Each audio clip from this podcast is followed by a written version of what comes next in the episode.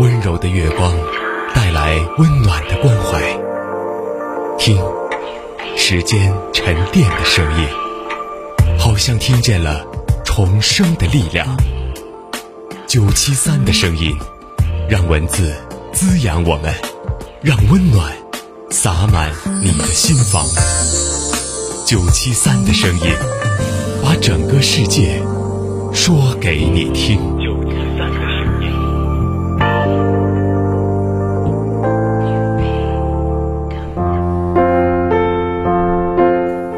你好，这里是九七三的声音，我是主播彭然。今天我们来分享《遇见孩子，遇见更好的自己》这本书当中的最后一章，第十章“心智成熟的旅程”。做父母的一个主要任务，可能很多家长都没有想到，那就是暴露自己的懦弱，用自己的一言一行向孩子展示长大成人的实质，那就是丰满、有血有肉的人生。分享到最后一章，我特别想说，我这个人历来崇尚简单，喜欢简单的事物、简单的语言。了解明日之星历史的人都知道这一点。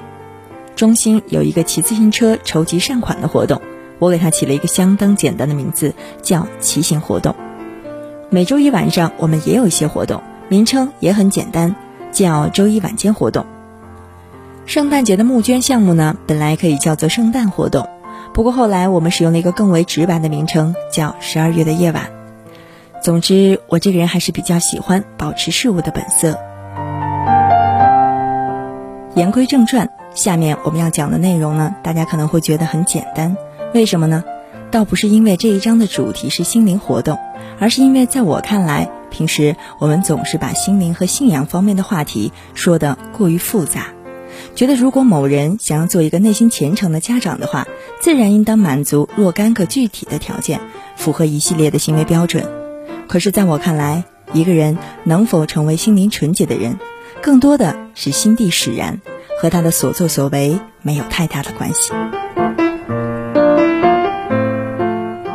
那接下来，我们来说说长大成人的实质。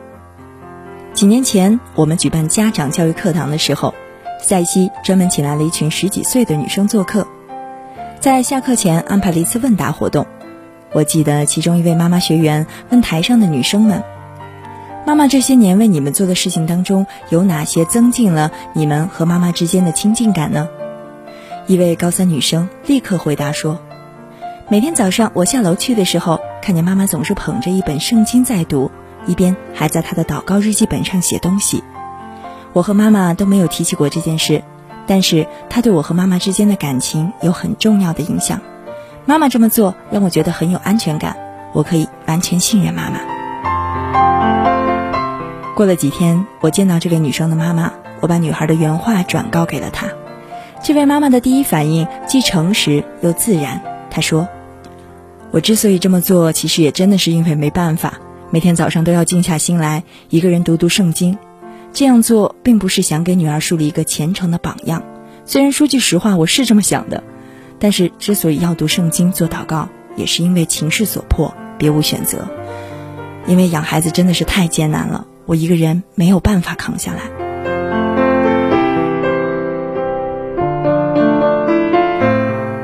尤金·彼得森就曾经说过，做父母的一个主要任务就是暴露自己的懦弱。用自己的一言一行向世人展示长大成人的实质，丰满有血有肉的人生。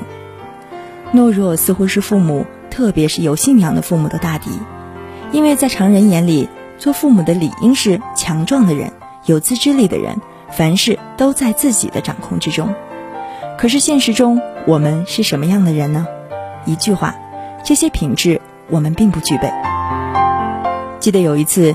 中心举办一个母女座谈会，我和赛西给一千多名女性做报告。听众当中就有人问我说：“老师，你可以告诉我吗？如何才能保证我家孩子长大以后既能一心信奉耶稣，又能尽善尽美呢？这当中有什么诀窍吗？”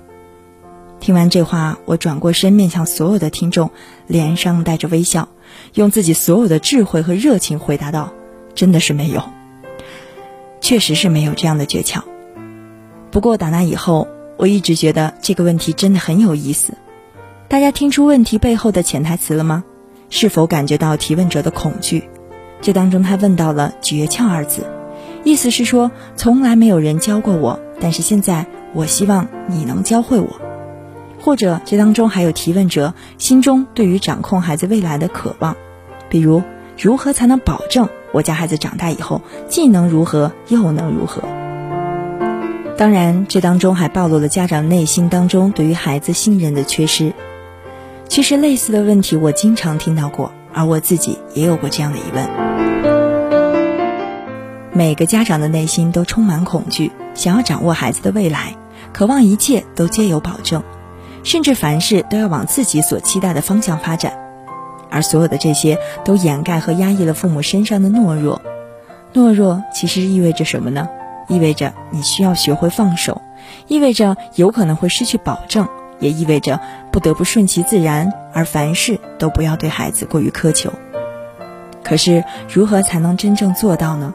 打开天窗说句亮话吧，只要是人，就都是懦弱的。即便是那些在旁人眼里坚强的、虔诚的、有自制力的家长们，其实大家跟我一样，心中都明白，我们都是懦弱的人，逞强是行不通的，而这也是孩子渴望从父母身上能够得到的。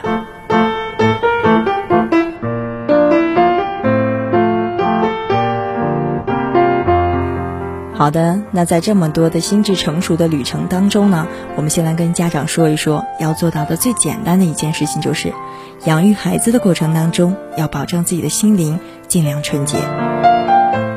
在养育子女的过程当中，许多父母常常觉得自己好像在孤军奋战，自己的世界也都被局限在狭小而孤立的小圈子内。孤身作战的父母也往往会产生一系列的错觉，误认为说。其他的父母无论怎样，好像都能方寸不乱，或者是别的家长就好像不会像我这样失败，和孩子沟通不了。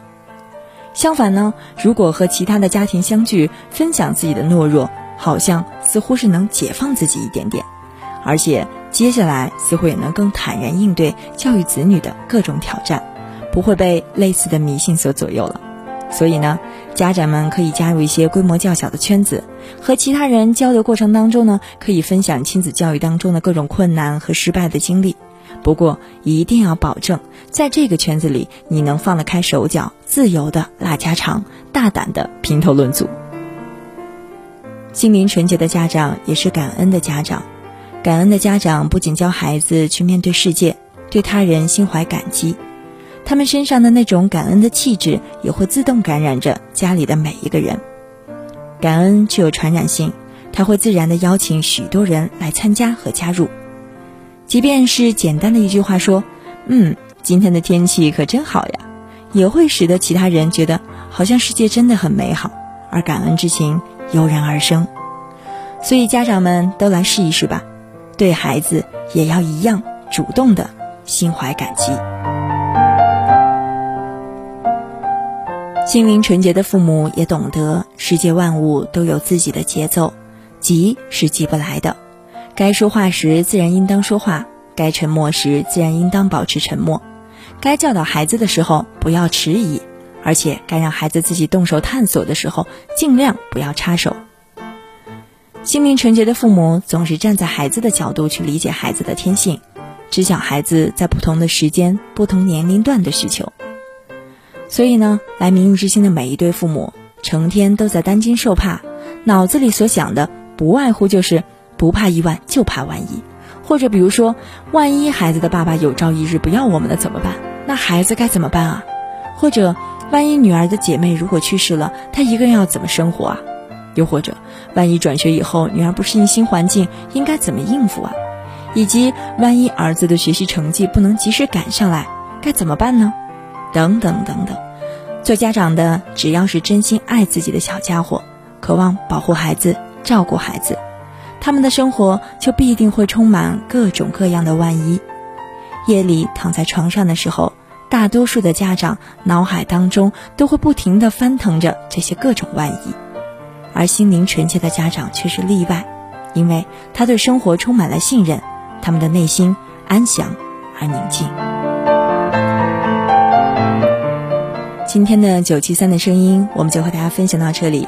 今天说到的是《遇见孩子，遇见更好的自己》这本书当中的第十章“心智成熟的旅程”，我们一起和大家来分享如何做一个心灵纯洁的家长。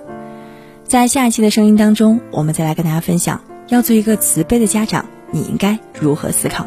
好的，下期再会。